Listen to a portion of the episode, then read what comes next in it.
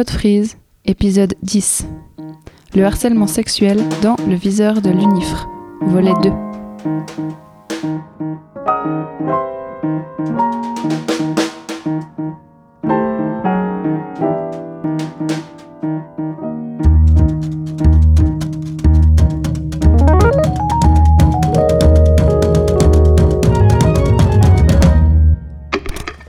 Ne fais pas attention à moi, je viens d'une autre planète. Je vois toujours des horizons où tu dessines des frontières. Frida Kahlo.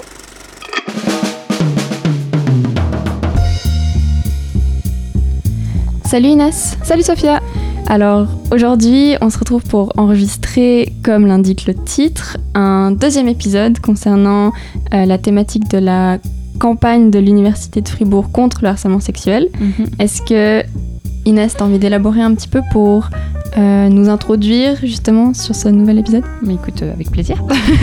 Euh, en gros, ben, ouais, on a déjà fait cet épisode 5, euh, le harcèlement sexuel dans le viseur de l'UNIFR. Et suite à cet épisode, on a été contacté par ECOP, qui est la commission de l'égalité de l'association des étudiants de, de Fribourg, de l'Université de Fribourg, donc la GEF.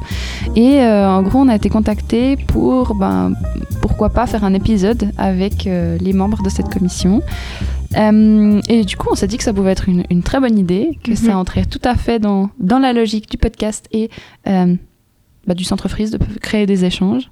Et du coup, on espère que chaque personne qui écoutera ce podcast euh, trouvera des outils et trouvera des, des petits inputs pour continuer dans sa réflexion, je Mhm. pense. Parfait, bah on lance euh, cet épisode. Ouais, à fond. Voilà, du coup, euh, let's go discuter avec Lara et Marie de ECOP. Merci à elles d'être euh, venues. Et puis, euh, bon, on peut lancer le truc.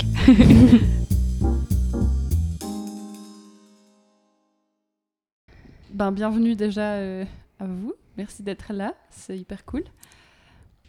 Ce- cet épisode, il est un peu moins, je pense, euh, organisé que les autres fois parce qu'on s'est dit que c'était aussi cool d'avoir euh, plus une discussion, plus libre et puis euh, un peu plus euh, spontané peut-être. Du coup, on va voir comment ça va se passer. Mais, euh, Ouais. mais je me réjouis en tout cas. Moi aussi. Nous Euh, aussi. Merci de l'invitation. Je pense qu'on peut peut-être commencer avec un tour. On se présente chacune et on donne aussi nos pronoms, si ça vous va.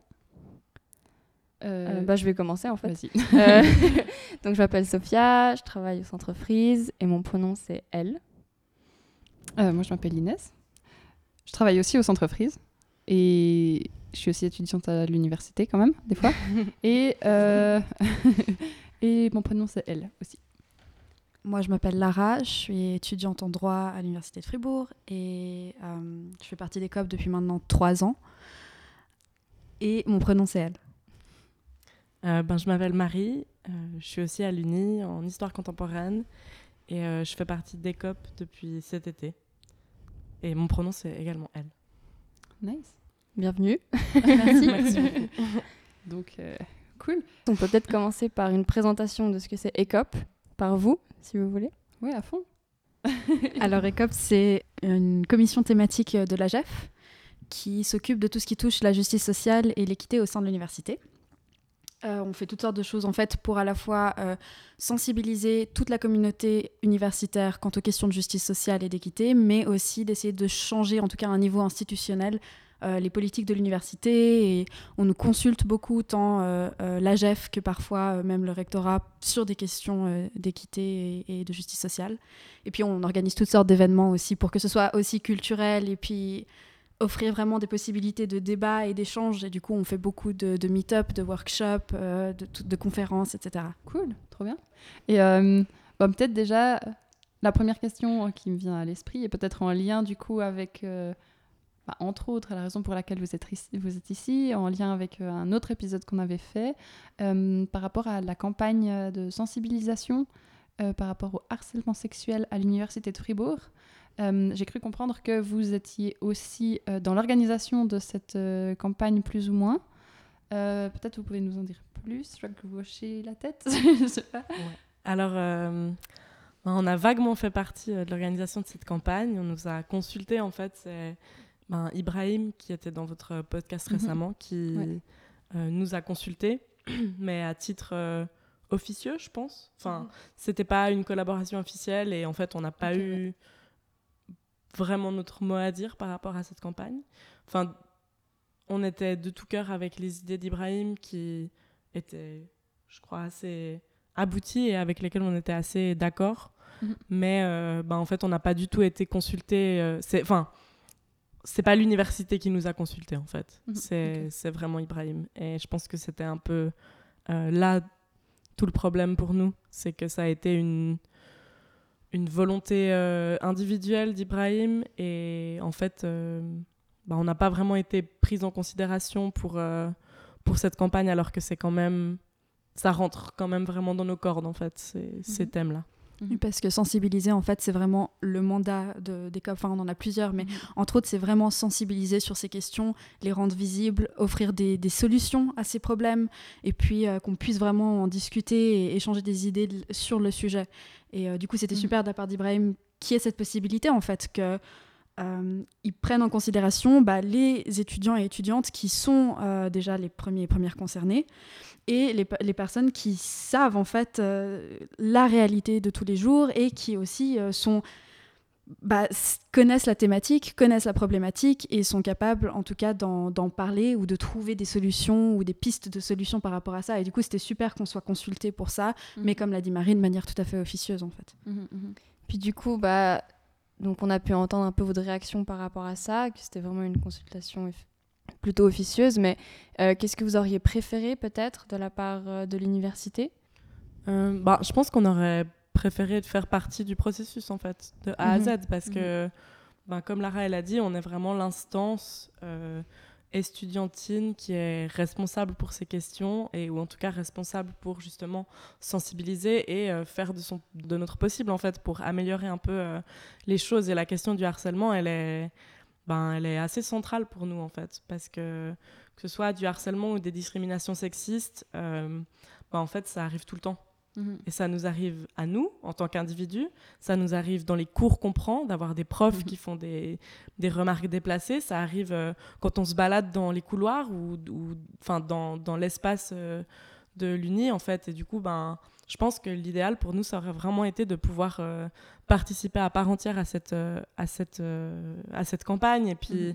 ben, investir aussi nos membres qui, qui étaient aussi motivés à, participer. En fait, nous, on avait un peu formé un groupe de travail pour pouvoir bosser aussi parce qu'on pensait être, qu'on allait être plus, plus demandé en fait pour, mhm. pour tout ça. Et du coup, ouais, je pense que ça aurait été vraiment un investissement concret qui nous aurait intéressé. Mhm. Parce que c'est vrai qu'en fait, c'est la base un peu de toute recherche de solutions. C'est d'abord se tourner vers les personnes qui sont concernées et qui connaissent la réalité des choses. Donc on salue le fait que le rectorat euh, se soit intéressé à la question et veuille attirer l'attention sur la question. Euh, mais par contre, euh, si on le fait sans prendre en considération les étudiants et étudiantes et les, et les étudiantes qui savent vraiment ce que c'est et qui s'intéressent à la problématique, dans ce cas, c'est en fait faire abstraction des premières concernées et des plus ou moins des experts, expertes sur ce sujet, en mhm. fait, parce que dans les faits, les personnes qui vivent les choses et qui en plus connaissent un peu toute la problématique euh, euh, en général, c'est les personnes vers qui il faut se tourner pour pouvoir faire une, une campagne qui est euh, véritablement proche de la réalité des gens mhm. et donc pertinente. Mhm. Oui, mais c'est clair, mais c'est intéressant, je trouve. Mais cette commission de la GEF, du coup, elle est de la GEF, donc elle se focalise quand même sur les questions des étudiants. Et euh, tous les collaborateurs, collaboratrices, euh, que ce soit des profs ou, euh, ou, autres, qui subissent ce genre de, de, de, discrimination. Est-ce que vous, vous, travaillez aussi avec les collaborateurs, collaboratrices de l'université ou moins Ou est-ce qu'il y a une autre association qui existe peut-être Je sais pas? On collabore avec la commission de l'égalité. La, commission de l'égalité et le service de l'égalité qui sont plus axés sur le, le membre du staff. Mhm. et puis ça, c'est vraiment quelque chose qui est institutionnel et, euh, et qui aide en fait à avoir justement cet aspect qui n'est pas nécessairement purement étudiantin, mais aussi euh, doctorant, etc. Et puis mhm. euh, enseignant, enseignante, et puis même tout ce qui est corps administratif ou corps technique, c'est aussi des choses qui en tout cas nous intéressent. Et après, dans les activités d'ECOP, mis à part le travail vraiment purement institutionnel, euh, ce qu'on fait, je, l'espère en tout cas, à travers toutes nos, activités, nos conférences, nos meet-up, etc., pour ouvrir euh, ces espaces de discussion, qu'en fait ça bénéficie en fait à toutes les personnes euh, qui y participent et que ça permet une conversation qui peut-être en tout cas permet de combattre à notre petite échelle le sexisme au-delà simplement de ce que vivent les étudiants et étudiantes. Mhm. Oui, d'ailleurs, nos, nos événements, ils sont toujours ouverts euh, à tout le monde. On organise, euh, après, notre, honnêtement, notre, notre public principal, c'est des étudiantes. Mhm. Mais euh, ben, c'est ouvert à tout le monde et, et on a parfois des personnes externes à l'Uni, en fait, qui, qui viennent. Et ça, c'est enfin, ouvert autant à, à tout un chacun, toute une chacune euh, hors de l'Uni, mais aussi, euh, ben, justement, comme tu dis, euh, à toutes les personnes qui travaillent de proche ou de loin, qui appartiennent de proche ou de loin au, au monde universitaire. Mhm. Ok, ouais, cool. Mhm. Euh, Peut-être pour revenir un peu justement sur le sujet de l'harcèlement sexuel, euh, vous avez eu euh, vous avez, plein de différents événements qui parlaient justement de ce sujet-là. Et donc c'est quelque chose que vous traitez ou que vous savez assez bien traiter, j'imagine. Comment est-ce que peut-être vous auriez entrepris la campagne différemment? Et qu'est-ce que du coup vous décidez de faire de votre côté? Euh, ben, je pense que ce qu'on aurait fait différemment, principalement, c'est qu'on aurait fait plus. Mhm. Parce que c'est. hum, Une, une de nos critiques principales de cette campagne, c'est qu'en en fait, elle est très molle et presque invisible. Après, voilà, ça tombe. On comprend que ça tombe dans une période un peu euh, compliquée avec euh, le coronavirus, avec euh, les cours qui se font à distance. Mais je pense qu'il y a plein de manières, en fait, de faire des campagnes de sensibilisation qui sont Mhm. peut-être plus percutantes en fait. Là, on parle de trois affiches qui sont euh, réparties un peu euh, sur les bâtiments de l'Uni et euh, au final qui n'ont pas une- un énorme impact, j'ai l'impression.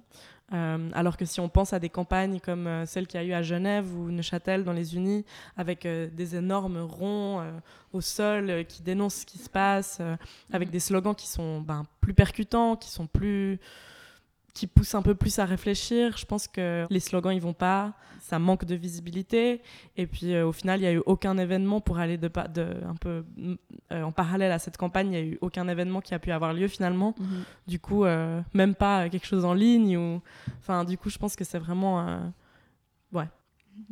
Parce qu'en fait, le problème, il est tant du coup dans le fond euh, que dans la forme, parce que, bah, comme l'a dit Marie, c'est peu visible, et puis effectivement, les slogans vont pas, parce que ils- déjà, ils sont...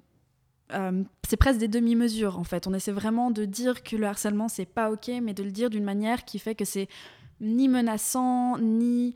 euh, Enfin, en fait, c'est très, presque rassurant comme campagne, je trouve. C'est- Il y a un côté très...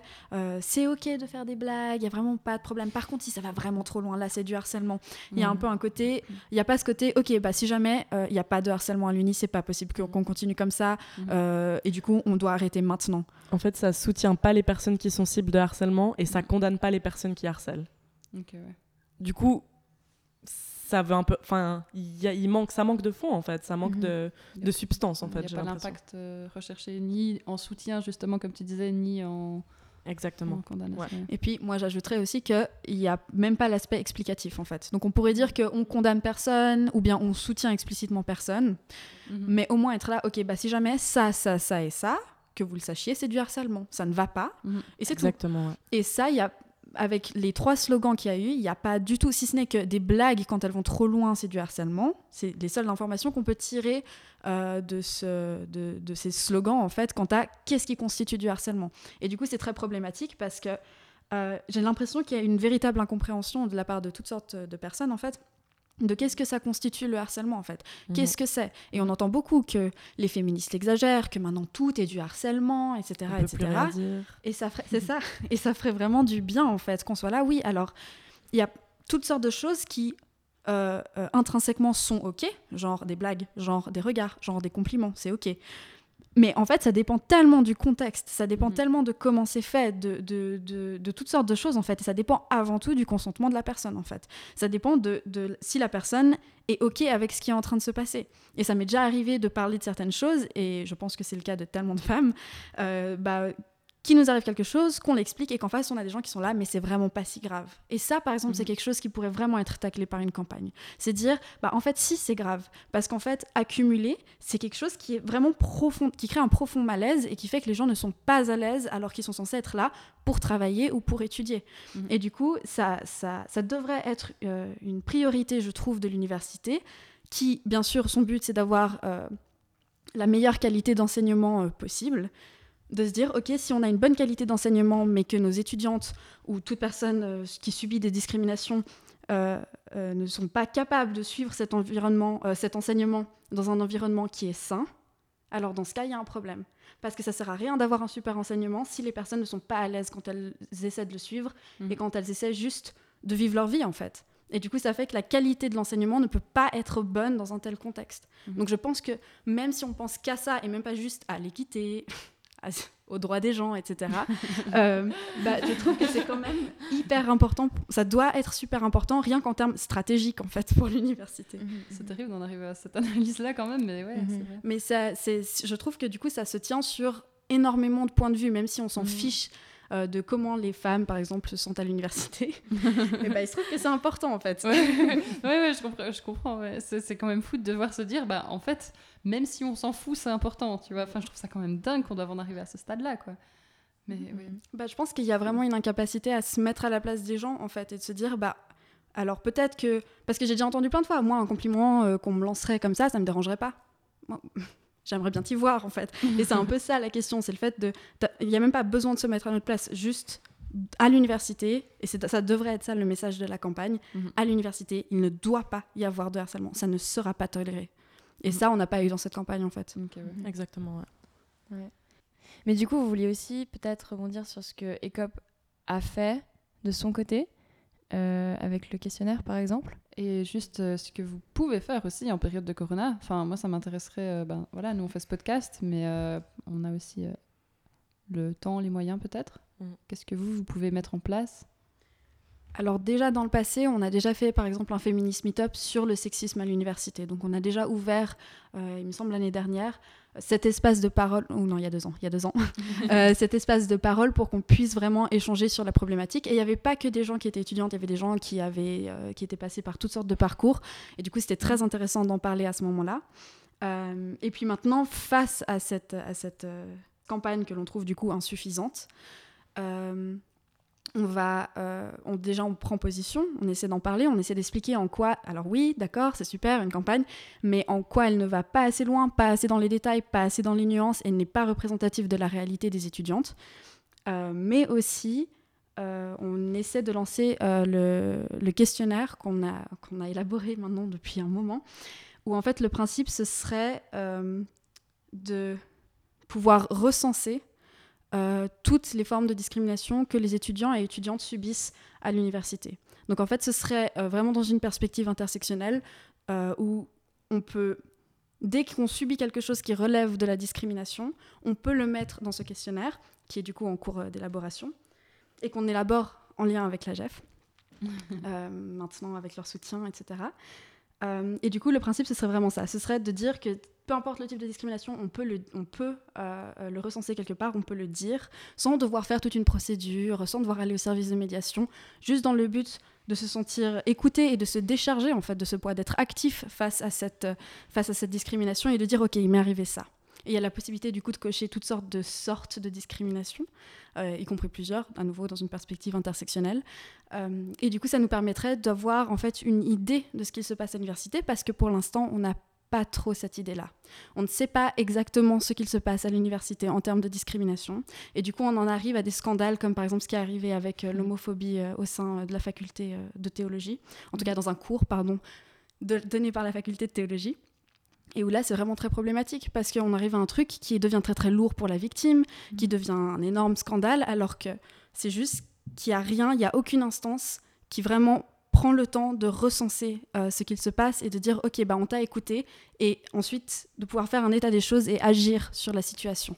Parce qu'on ne peut pas agir de manière efficace contre les discriminations si en fait on ne sait pas ce qu'il se passe il faut pouvoir cibler les actions et pouvoir dire ok bah là on a un problème par exemple de racisme c'est très important il faut le combattre Tout ce que tu as dit, moi, ça m'a fait penser à.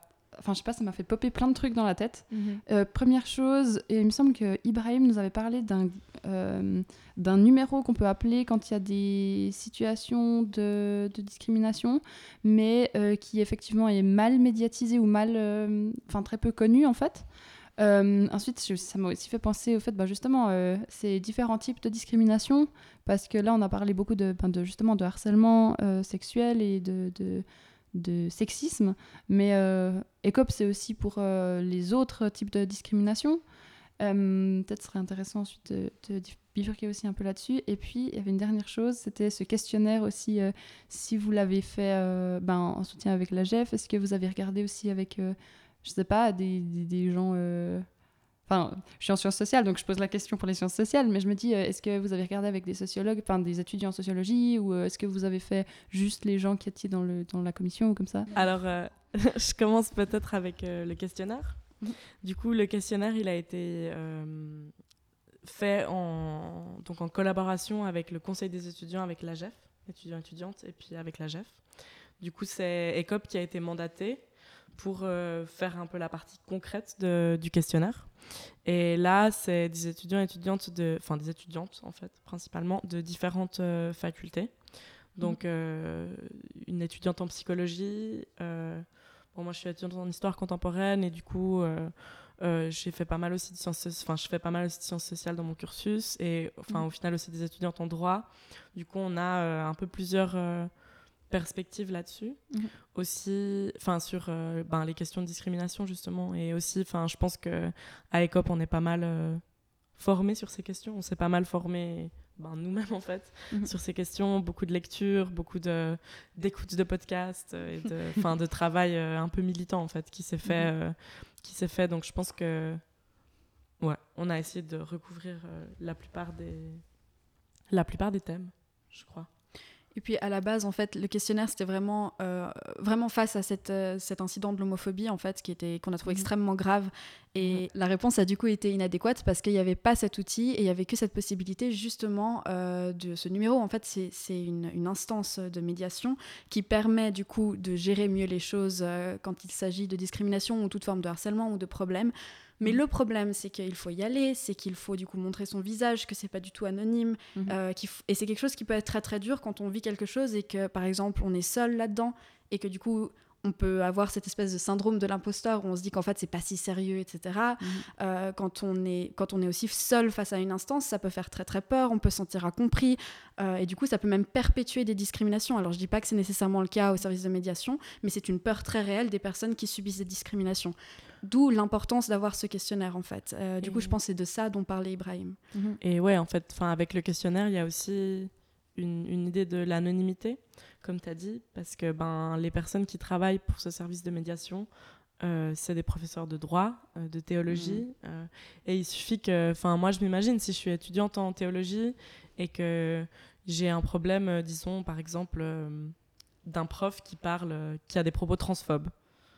Donc, ce que moi, je suis censée faire, c'est donc aller vers un service de médiation où on va voir mon nom et mon visage et ma faculté et, enfin, mmh toutes ces informations à propos de moi et je vais devoir en parler avec un, un ou une autre membre du corps professoral euh, qui, ben, naturellement, peut-être, euh, il risque d'avoir un, un, aspect de voilà, vouloir se serrer les coudes avec les autres profs parce que euh, ces jeunes, ils trouvent des, ils trouvent des discriminations partout. Enfin, j'imagine enfin, ça, ça peut être vraiment difficile, en fait, de se retrouver face à Mhm. les personnes qu'on essaie peut-être de fuir aussi d'un côté. Ça ressemblera un peu au questionnaire euh, qu'on a, euh, qu'on reçoit à la fin de, de, chaque semestre euh, de la part des profs pour, mhm.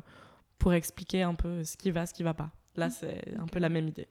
Ce serait dans l'idée que ce soit toujours disponible et, et en fait, c'est pas qu'on n'entend pas remplacer le service de médiation. On n'entend pas dire euh, euh, que c'est totalement n'importe quoi et que ça sert à rien. Mhm. C'est juste une autre forme de, gérer les choses, mais c'est des, formes qui sont complémentaires et qui sont drastiquement différentes en fait. Et du coup, mhm. les deux sont tout à fait euh, nécessaires parce que, bah, on l'a déjà souligné, c'est pas la même chose. Par contre, si on veut qu'il y ait des sanctions ou si on veut qu'il y ait des suites, en tout cas administratives, notre questionnaire ne servira à rien parce que c'est bien ça le principe de l'anonymat, c'est qu'on aimerait avoir une idée d'ensemble, c'est qu'on aimerait décharger la victime de leurs histoires de sorte à ce que nous, on sache ce qu'il se passe et qu'on sache quelles discriminations ont lieu au sein de l'université, mais, euh, mais on ne va pas euh, regarder euh, qui a dit quoi pour ensuite mmh. aller dire, aller, je sais pas aller dénoncer un professeur ou comme ça. Il ne mhm. s'agit pas du tout de ça. Et du coup, si on veut des suites et si on veut cette procédure, dans ce cas, c'est pas du tout euh, du, du, du, ressort en fait euh, des COP ou du questionnaire. Euh, par contre, le questionnaire euh, doit encore être développé. Et d'ailleurs, c'est assez intéressant ce que tu soulevais, euh, Inès, par rapport aux sciences sociales, etc. C'est qu'on pense en tout cas demander des conseils euh, à des professeurs de droit et peut-être même à des professeurs de psychologie ou de sociologie dans l'idéal, mhm. de sorte à faire un, questionnaire qui est à la fois pertinent et, bien fait, mais aussi légal. Et il faut encore qu'on ait toutes sortes d'autorisations de la part du, rectorat. Il faut encore qu'on travaille en, lien avec le service de l'IT. Et du coup, il y a toutes sortes de choses encore euh, à mettre au point, mais euh, on espère vraiment que ça, ça, viendra au monde, en fait, parce que c'est vraiment important. Euh, on pense vraiment que c'est fondamentalement important pour combattre les discriminations, au moins qu'on sache qu'il y en a, en fait. et puis lesquelles, lesquelles sont les plus présentes, effectivement, ouais. Enfin, c'est aussi, c'est aussi quelque chose qui était important chez nous à ECOP, de pas seulement mettre en place un questionnaire contre le harcèlement sexuel, mm ou contre le harcèlement sexiste, parce que, ben, certes, c'est un fléau et euh, c'est c'est quelque chose de, beaucoup trop commun. Mais en fait, je pense que c'est pas du tout la seule forme de discrimination qui prend place euh, à l'UNI. Enfin, on a vu euh, qu'il y a déjà eu des soucis par rapport à de l'homophobie ou de la, enfin, LGB-phobie en général. je serais pas du tout surprise d'entendre parler de transphobie non plus parce que Enfin, vu où on en est, euh, niveau enfin, université et tout, euh, il y a encore beaucoup de boulot. Euh, et puis voilà, enfin, genre, je pense qu'il n'y a même pas besoin encore de parler des incidents racistes ou, xénophobes parce que c'est, ça arrive mm. partout, tout le temps. je pense maintenant, enfin, un peu ces temps plus que jamais, on, on, on, se rend compte de ça. Et du coup, enfin, je pense qu'il y a vraiment cette idée pour nous de faire quelque chose qui recouvre le plus de, choses possibles, qui permet aux gens de s'exprimer aussi, euh, ben, je sais pas si il euh, euh, y a des incidents euh, grossophobes ou des propos qui, qui, touchent à, je sais pas, à, l'appartenance de classe de quelqu'un d'autre. Enfin, vraiment, l'idée, c'est pour nous de recouvrir le plus de, de discrimination possible et aussi de, de, de laisser une option ben, je sais pas, il n'y a pas de raison apparente, par exemple. Je me suis fait insulter, mais il n'y avait pas de raison apparente. Ou mhm. je me suis fait insulter, mais euh, c'est pour quelque chose qui est pas, enfin, qui, quelque chose qui est pas forcément dans la liste à laquelle nous on a pensé. Donc on mhm. laisse aussi une option, euh, une option euh, de libre, mhm. de, de, de, remarques ou de commentaires. Moi, je voulais juste dire que j'applaudis ce questionnaire parce que j'ai l'impression que c'est quand même un outil qu'on n'a pas en ce moment, mais dès qu'on l'aura, c'est le truc on se dira mais comment on a fait jusque-là En fait, c'est indispensable d'avoir cette, euh, cette possibilité. Sans compter que c'est un, un, énorme travail. Enfin, je veux dire, euh, j'imagine que chacun, chacune euh, a des pense à certaines choses, à certaines ben, ou bien à certaines discriminations, ou bien à certaines formes que peuvent prendre les discriminations. J'espère qu'on ne les vit pas tous, toutes. Mm. Euh, et du coup, euh, je pense que c'est d'autant plus difficile. Enfin, bah, ça fait partie justement de ce que tu disais, de se mettre à la place des autres. Et puis, euh, c'est vrai que ça peut rendre les choses aussi d'autant plus difficiles, je pense, dans la mise en place de, de mm-hmm. ce questionnaire. Euh, donc oui, je vais dire à peu près la même chose, c'est-à-dire chapeau, chapeau pour, ce, pour ce projet, c'est fou. Merci beaucoup. Bah justement, c'est super intéressant ce que tu dis en fait, parce que je pense que c'est à ça qu'on veut en tout cas encourager au sein des COP, c'est dire à mhm. toute la communauté universitaire, euh, même si vous vivez pas quelque chose, c'est une réalité pour d'autres personnes en fait. Et c'est mhm. extrêmement important de souligner ça. Et c'est ce que le questionnaire permettrait de, de prouver, entre guillemets, parce qu'il y a plein de gens qui croient qu'en euh, termes de statistiques, en fait, qui n'écoutent pas les, les, premières et premières concernées. Donc, mhm. dire c'est une réalité mhm. et, et même si tu la vis pas, elle existe en fait. Et c'est justement, je pense, un peu toute la base de la justice sociale. C'est, enfin, il faut commencer par se dire, ok, moi je subis des choses et ce n'est pas juste. Comment ça se fait Politiser ce constat. Ensuite, se rendre compte qu'il y a d'autres personnes mhm. qui subissent d'autres choses et que ça, en fait, je ne les connais pas, mais qu'elles sont tout aussi légitimes et qu'elles existent. Et ensuite, se dire, ok, maintenant comment on agit? Et mhm. je pense qu'il y a toutes sortes de façons d'agir. Alors avec le corona, comme tu le soulignais, c'est, c'est compliqué. Il faut trouver d'autres choses, mais on essaye euh, au sein des COP à la fois d'être euh, bah, véritablement militant et militante, de faire vraiment des, d'essayer de dire quelque chose, d'essayer d'ouvrir la discussion, de débattre. On essaie aussi de faire des choses au niveau institutionnel, mais on essaie aussi dans un sens de... Je pense que la justice sociale, elle, c'est dur parce que c'est, c'est réaliser qu'on est opprimé parfois. C'est aussi réaliser qu'on est oppresseur parfois. Et ça, c'est très très dur de, se confronter à ce constat et de désapprendre les choses, de confronter ses opinions alors que c'est des choses qui sont douloureuses ou personnelles, mais aussi mm. politiques. Enfin, le personnel est politique. bien sûr. Euh, et puis voilà, mais du coup, c'est beaucoup de c'est dur en fait, et c'est beaucoup de, de frustration aussi, parce qu'on aimerait faire toutes sortes de choses au mmh. sein euh, des COP, mais il faut que ce soit en accord euh, bah, avec la GEF, il faut que ce soit en accord avec le rectorat, il faut qu'on ait les moyens financiers, les moyens personnels, parce que tout ce qu'on fait, c'est bénévole. Et mmh. c'est énormément de temps mis à disposition pour ce genre de choses. Euh, mais qui sont importantes, donc bien sûr c'est avec plaisir, mais, quand même. mais c'est pas facile. Mais par contre, c'est là où je voulais en venir, c'est que c'est aussi source de, joie en fait, c'est aussi source de lien, c'est aussi mmh. élargir ses horizons.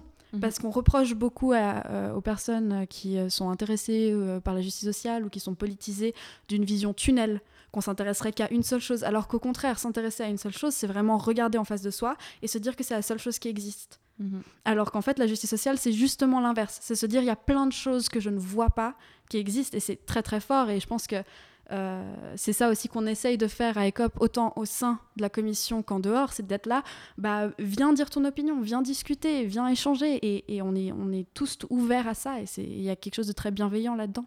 C'est méga cool. Enfin, je, Ouais, Mais du coup, peut-être pour revenir sur justement comment vous faites avec euh, bah, les mesures euh, Covid, enfin, mhm. tout le monde doit faire un peu face à ça, euh, le centre frise comme toutes les commissions de la GEF, etc. Comment est-ce que vous avez un peu entrepris de rester présent pour les étudiants et les étudiantes? Est-ce que vous avez réussi à faire des événements en ligne ou plutôt pas? Est-ce que vous voulez toucher un peu là-dessus? Ouais, à fond. Alors, ben, déjà, on a passé je pense euh, comme la plupart des gens, la plupart des groupes, euh, toutes nos réunions, tous nos rassemblements, ben, on les fait en ligne. Et bon, déjà, c'est un peu spécial, mais on s'adapte. On a souvent un peu l'impression de parler dans le vide, de pas trop se mais on n'a pas trop de répondants et tout, mais ben voilà, on fait comme on peut. Est-ce mon micro marche? Ouais, voilà. Puis ben on essaye euh, à la fois d'adapter nos événements qui sont d'habitude pas en ligne, c'est-à-dire euh, ben, par exemple les Feminist Meetup et les book clubs qu'on fait euh, chaque mois pendant les semestres. Maintenant ils sont passés en ligne, du coup euh, ben, tout le monde peut... Avant c'était au, café du tunnel à Fribourg, maintenant c'est sur Zoom. Comme ça, ben, chacun, chacune peut rejoindre la discussion, les discussions depuis le confort de son chez-soi pour... ouais c'est quand le prochain du coup? Le prochain, c'est le mercredi 2 décembre, je crois. Donc euh, le thème de la discussion, ce sera euh, l'amour et le patriarcat. Donc, euh, un thème important, compliqué, et je pense que tout le monde aura pas mal de choses à, à raconter. Donc on a, d'une part, on a passé certains événements en ligne. D'autre part, on a conçu des événements directement pour que ce soit fait en ligne, notamment le, 7, le lundi 7 décembre. Euh, on donne un petit cours d'introduction au féminisme ah. pour euh, toutes les personnes qui sont intéressées, euh, qui ont envie d'en apprendre un peu plus, de se familiariser avec le vocabulaire, donc le vocabulaire militant, féministe, et puis voilà, donc on fait un, comme un mhm. webinar sur Zoom. Donc, si jamais, gratuit, ouvert à tout le monde. En français et en allemand aussi. Ouais, le même soir, simultanément. C'est pareil. ouais. L'idée vraiment, c'est une idée aussi euh, à nouveau d'intersectionnalité, de dire que euh, c'est pas grave si on comprend pas les termes qu'on utilise tout le temps. On fait beaucoup d'anglicisme, on parle en inclusif. Enfin, c'est un peu le. Enfin, je comprends que ça peut être euh, vraiment quelque chose qui refroidit beaucoup de personnes en se disant mais qu'est-ce que c'est? Et puis ça peut mener à un rejet en fait. Mhm. Donc c'est vraiment une invitation à dire si tu comprends pas, c'est pas grave. C'est pas que t'es moindre, c'est pas que tu comprends pas, c'est que juste mhm. qu'on est des universitaires dans un microcosme et qu'on a fini par parler ah euh, comme ça. que on veut, ouais, notre but c'est de rendre aussi, ben, donner des, des, ressources aux personnes qui ont envie en fait. Pour plus d'infos, il faudra aller regarder sur euh, le site euh, ou bien sur Facebook ou bien sur la page de l'Uni, je pense que vous avez mis dans le calendrier. Oui, et puis, sur Insta, on, poste régulièrement les choses, etc. Et puis sinon, on fait aussi pas mal de travail de fond ces temps. Donc du travail, comme tu disais, institutionnel, euh, par rapport ben, au questionnaire, par rapport... Euh, on a des groupes de travail qui s'est formé pour euh, améliorer la condition des personnes trans et non-binaires à l'université aussi, mhm. en essayant de rendre tout un peu plus simple, un peu plus inclusif. Du coup, ben là, on fait ça, c'est du travail qui peut se faire à distance, c'est du travail de mhm. dialogue avec le service d'admission, avec enfin plusieurs services de l'université en général et du coup, ouais, il y a un peu ces trois, ces trois aspects. On fait du travail de fond, on, fait, on adapte et on, essaye d'inventer un peu des, nouveaux, des nouvelles façons de militer, des nouvelles façons de dialoguer euh, entre euh, militantes, militants, euh, etc. Et puis toujours en fait dans cette idée de bah, à la fois d'échange et de maintenir ce lien, et puis aussi dans cette idée de joie et, de partage en fait, ce qui fait aussi partie des luttes et qui est important. On fait aussi une exposition en ligne euh, sur le thème de l'intersectionnalité. Euh, Si vous savez pas ce que c'est intersectionnalité, vous pouvez venir au webinaire et on vous expliquera. Mais du coup, euh, on fait un- une exposition et, et l'idée, en fait, à la base, on voulait vraiment exposer dans l'université, etc. C'était déjà super compliqué. Mais en plus, après, il y a eu le corona, donc ça sert vraiment à rien que les gens fassent des super trucs et que personne ne voit. Euh, et du coup, on a vraiment fait un compte Instagram à part et on, on attend maintenant que les gens nous soumettent en fait tout ce qu'ils font, tout ce qu'elles font. laufen.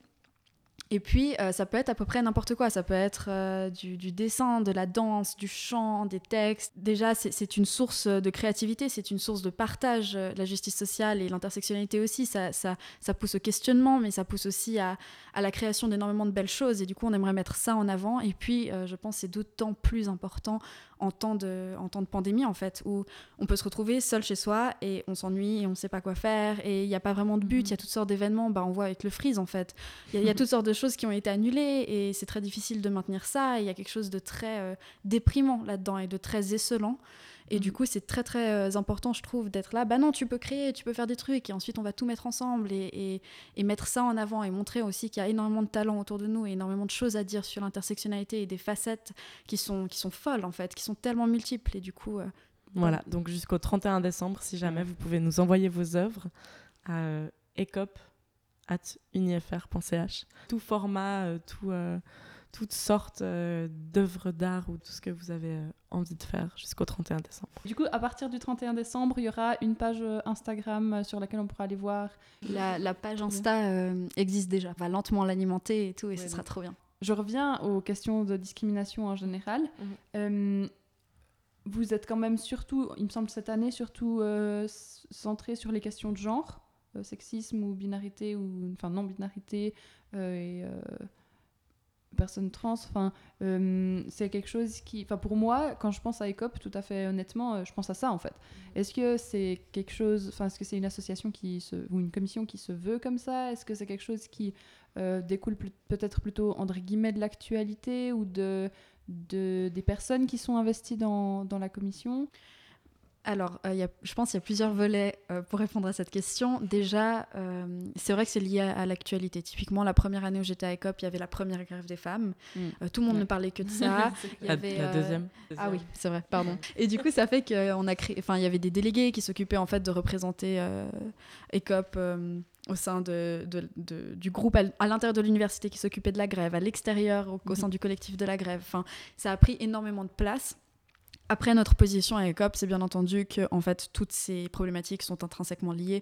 Et du coup, que si on est féministe, on est aussi antiraciste, on est aussi anti- anticapitaliste, on est aussi écologiste, on est aussi, etc. etc.